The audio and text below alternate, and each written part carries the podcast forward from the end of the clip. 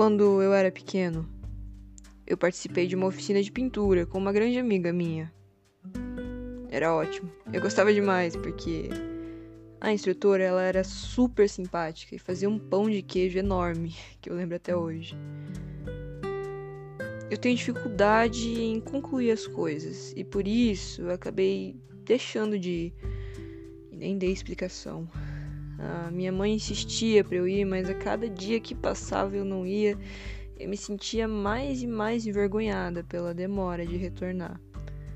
Me lembro de pensar, nossa, dois meses é muito tempo, eu não posso simplesmente aparecer lá agora. O que será que ela vai pensar de mim? Até que dois meses viraram dois anos e hoje já fazem mais de dez que eu ainda penso num quadro. Ela, a instrutora, sempre deixava nós levarmos os quadros finalizados para casa, e eu tinha deixado um quadro muito bonito que eu estava pintando em conjunto com ela. Eu queria muito trazer esse quadro para casa, mas eu morria de vergonha de aparecer lá. Depois de tanto tempo, pensava que ela já tinha jogado fora ou pintado outra coisa por cima. A verdade é que eu queria muito conversar, me explicar e pegar o nosso quadro, levar para casa, pendurar na parede e me sentir confortável porque eu tinha finalizado. Mas eu também sou horrível em finalizar as coisas. Eu nunca trouxe nenhum outro quadro para casa para pendurar na minha parede e me sentir confortável com os finais. Hoje, eu olho para uma parede vazia, onde não existem finais, só o meu desaparecimento e retorno depois de alguns meses, e só quando se tratava de algo extremamente necessário. Existem lugares que eu insisto em ignorar, porque a minha ausência me machuca, até nos dias de hoje. Sempre achei muito difícil começar algo também. Isso me lembra de uma amiga minha que odeia começos. Mas é que eles são realmente incrível e desesperadoramente difíceis. Eu lembro quando eu comecei a trabalhar onde eu trabalho hoje. Eu vivi o mesmo dia durante alguns meses, onde eu não tinha vida, a não ser levantar da cama de manhã, ir pro trabalho e me deitar para dormir assim que chegava em casa, às vezes sem nem jantar. Eu não sei como finalizar as coisas e talvez por isso eu tenha tanta dificuldade em começar. Porque, me conhecendo, eu sei que em algum momento tem uma chance muito grande de eu simplesmente desistir fingir que aquilo simplesmente nunca aconteceu. Sim, eu tô falando disso que você tá ouvindo agora. Um grande mestre uma vez me ensinou a não deixar pontas soltas. Eu verdadeiramente acredito que ele conhecia o potencial dentro de mim, ou que eu tinha naquela época. Apesar dele ter dito isso para mim incrivelmente bêbado. Qual a diferença entre começos e finais, afinal de contas? Eu sempre achei muito difícil me expressar, então, por conta disso, as coisas tenderão a ficar meio abstratas por aqui. Mas pensa bem, quando que você realmente finaliza algo? Pensa em todas as relações interpessoais que você já teve, todos os projetos, dúvidas, devaneios, emoções que você já teve algum dia. Será que realmente tudo isso foi embora para nunca mais voltar? Talvez a minha dificuldade em começar as coisas seja puramente por não saber o que é um começo. Quando eu comecei a ser eu? E quando eu vou terminar? Quando eu comecei esse podcast? No dia que eu nasci ou no momento em que eu liguei o microfone pela primeira vez? Eu realmente não sei começar as coisas. Eu publiquei o primeiro episódio semanal já faz mais de uma semana e eu ainda não tenho pronta a continuação. Deve ser a dádiva e um fortúnio do perfeccionismo, que eu ainda vou falar sobre.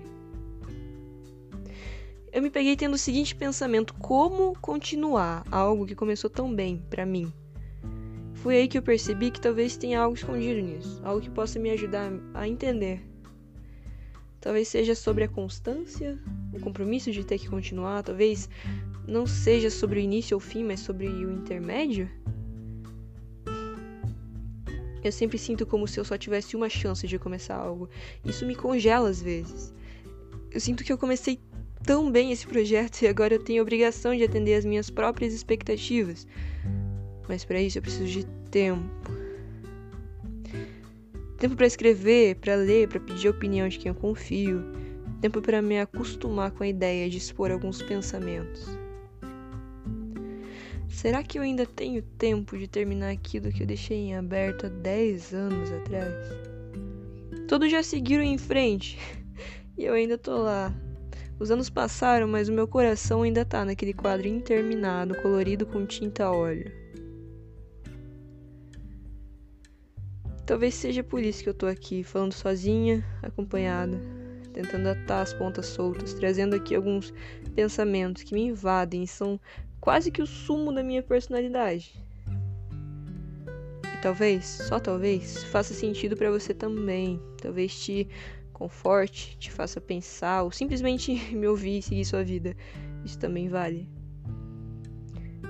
Eu tô começando algo aqui. E eu também não sei exatamente explicar. Mas eu vou continuar. Eu só preciso aceitar meu próprio tempo. Tô começando algo aqui e eu não sei exatamente quem eu sou. Então fica à vontade para me chamar do que quiser, independente de como você me conhece. A gente se vê logo. Não tão logo quanto eu me cobro, mas logo.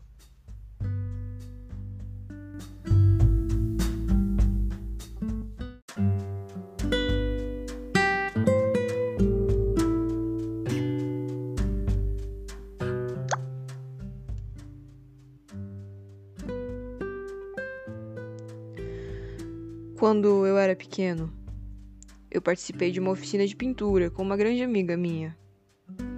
Era ótimo. Eu gostava demais porque a instrutora ela era super simpática e fazia um pão de queijo enorme, que eu lembro até hoje. Eu tenho dificuldade em concluir as coisas e por isso eu acabei deixando de ir e nem dei explicação.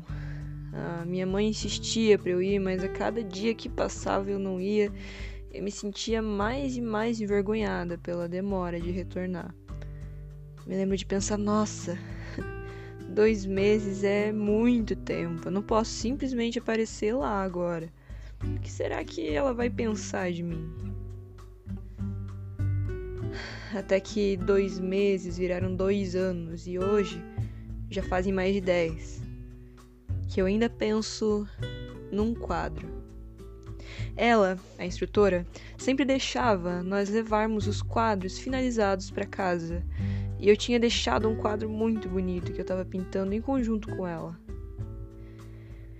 Eu queria muito trazer esse quadro para casa, mas eu morria de vergonha de aparecer lá. Depois de tanto tempo, pensava que ela já tinha jogado fora ou pintado outra coisa por cima.